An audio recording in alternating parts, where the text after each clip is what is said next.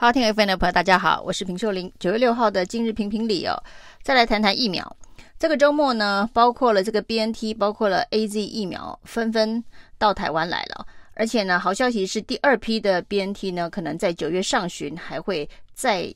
来一批啊。那周末比较令人意外的是，波兰也捐赠了四十万剂的 AZ 疫苗给台湾。还有呢，我们跟 COVAX 所采购，这 COVAX 分配平台上面所采购的疫苗。A Z 疫苗也来了四十一万剂啊，也就是说呢，这个包括 A Z 疫苗，周末就来了八十一万剂，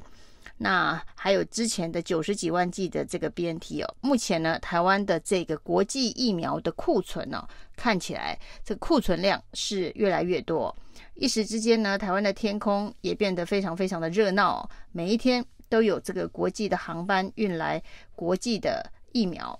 不过呢，另外一个非常鲜明的对照组是高端疫苗的打气哦。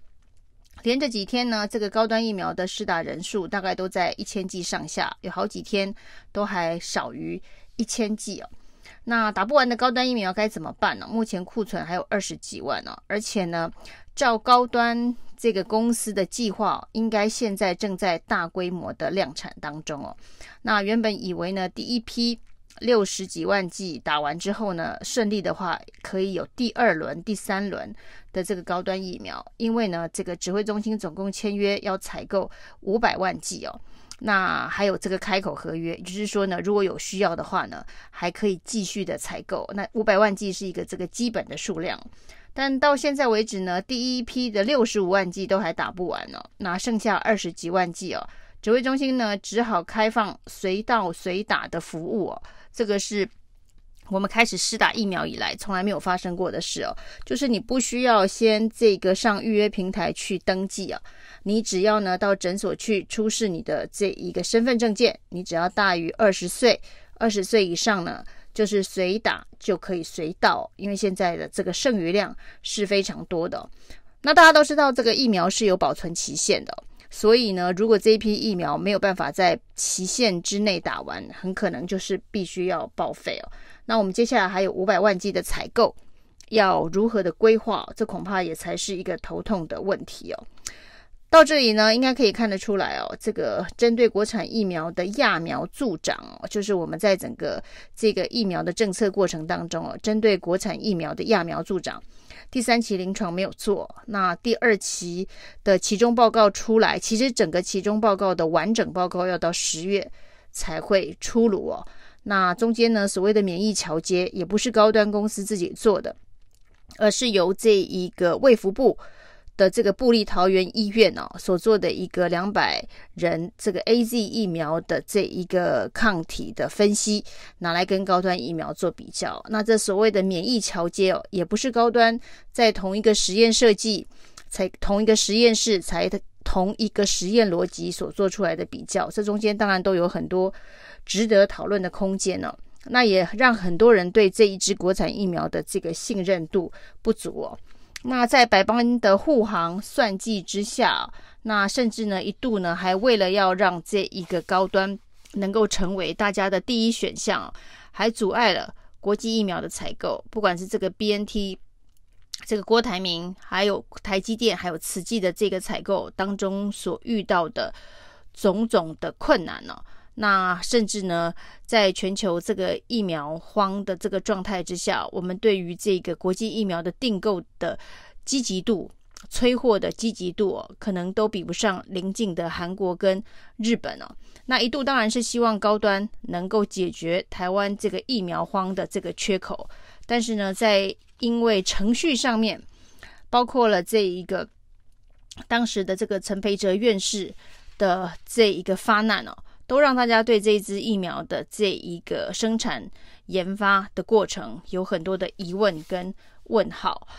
那现在呢，高端看起来是救不起来哦。那这么多国际疫苗，就还有包括了这个指挥中心所采购的 COVAX AZ 疫苗。那其实 AZ 总共是订了一千万剂哦。那目前陆陆续续的这个到货，恐怕也还没有到一半哦，因为大部分都是这个美国、日本。所捐赠的疫苗，那日本接下来也还会再继续的捐赠，AZ 疫苗给台湾了。那所以呢，看起来现在台湾这一个主力疫苗是 AZ 疫苗。那这个 AZ 疫苗的这一个到货量如果持续能够稳定，再加上 BNT 呢，在郭台铭的这一个催货之下呢，看起来也会稳定的到货。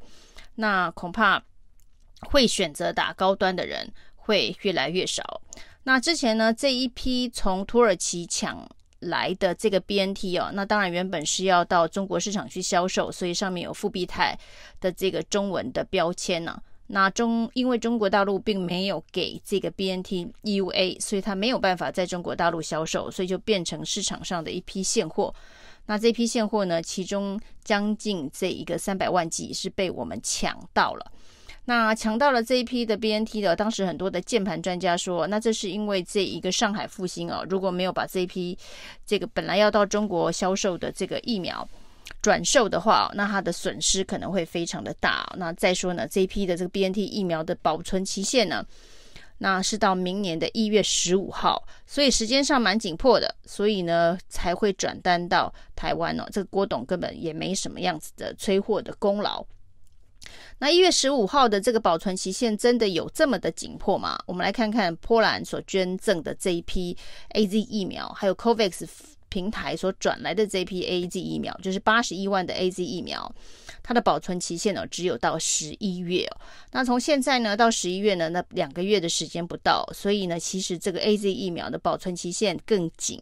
那更需要。这个在比较快的时间呢，尽量的把它施打完成了。那之前说 BNT 到明年一月十五号，这个保存期限非常的短。那面对这一批 AZ 疫苗，这些键盘专家不知道会不会有其他的意见呢？就是说这个保存期限这么短，可能快要过期的疫苗，那对于国民来讲，这个风险是不是会更高一点点呢？那当然呢，这个 AZ 疫苗陆续到货，对台湾的防疫哦，的确是会有所帮助的。包括现在呢，这个长荣机师被突破性感染 Delta 病毒是已经兵临城下的状况之下，施打疫苗的这一个普及性覆盖率哦，已经变得开始有点紧迫了。那千万不要等到今年五月，这一个阿法病毒真的已经突破。国门进入社区之后，大家才手忙脚乱，一片慌乱了。那现在呢，开始慢慢的加强这个疫苗的这个覆盖率哦。那其实也都不见得能够挡得住这个 Delta 病毒入侵社区之后的这个疫情哦。所以呢，赶快有什么疫苗就打什么疫苗。只是接下来的这一个大家对于高端疫苗的。这一个信任度这么低，看起来要起死回生是蛮困难的。指挥中心必须要去思考的是哦，我们接下来这五百万剂的合约到底该怎么办呢？那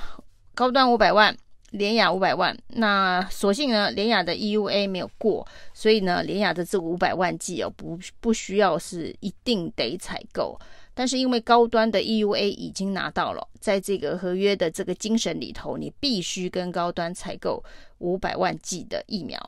那现在呢，每天打不到一千人哦，那这五百万剂的疫苗到底该如何安排？是不是为会有特定人士呢被迫得打高端哦？因为已经买了五百万了，那放着让它过期，那对于整个这个未来。这这个预算执行恐怕会发生严重的问题哦，所以呢，接下来呢，大家会去发生的争议就是，那已经买的这五百万剂的高端疫苗该如何处理哦？那在这个关键的时候哦，那陈时中不知道还有没有心力可以来处理这个问题哦。不过现在是希望这一个 Delta 病毒不要真的进入。台湾的社区哦，接下来的九天到十四天是非常重要的观察期哦，就是机师的突破性感染到底会不会实质的进入社区？那 Delta 病毒的传播力又比之前的阿法病毒哦多了好几倍哦，那它可以传播的时间也比较长哦，在发病前的两天到三天可能就已经有传播力哦，所以现在虽然我们看到呢，包括学校。包括了这一个空姐的这个族群，似乎目前的 PCR 都是阴性啊。不过接下来的九天到十四天才是一个非常重要的观察期哦。以上是今天的评评理，谢谢收听。谢谢收听，请继续关注好好听 FM，并分享给您的好朋友。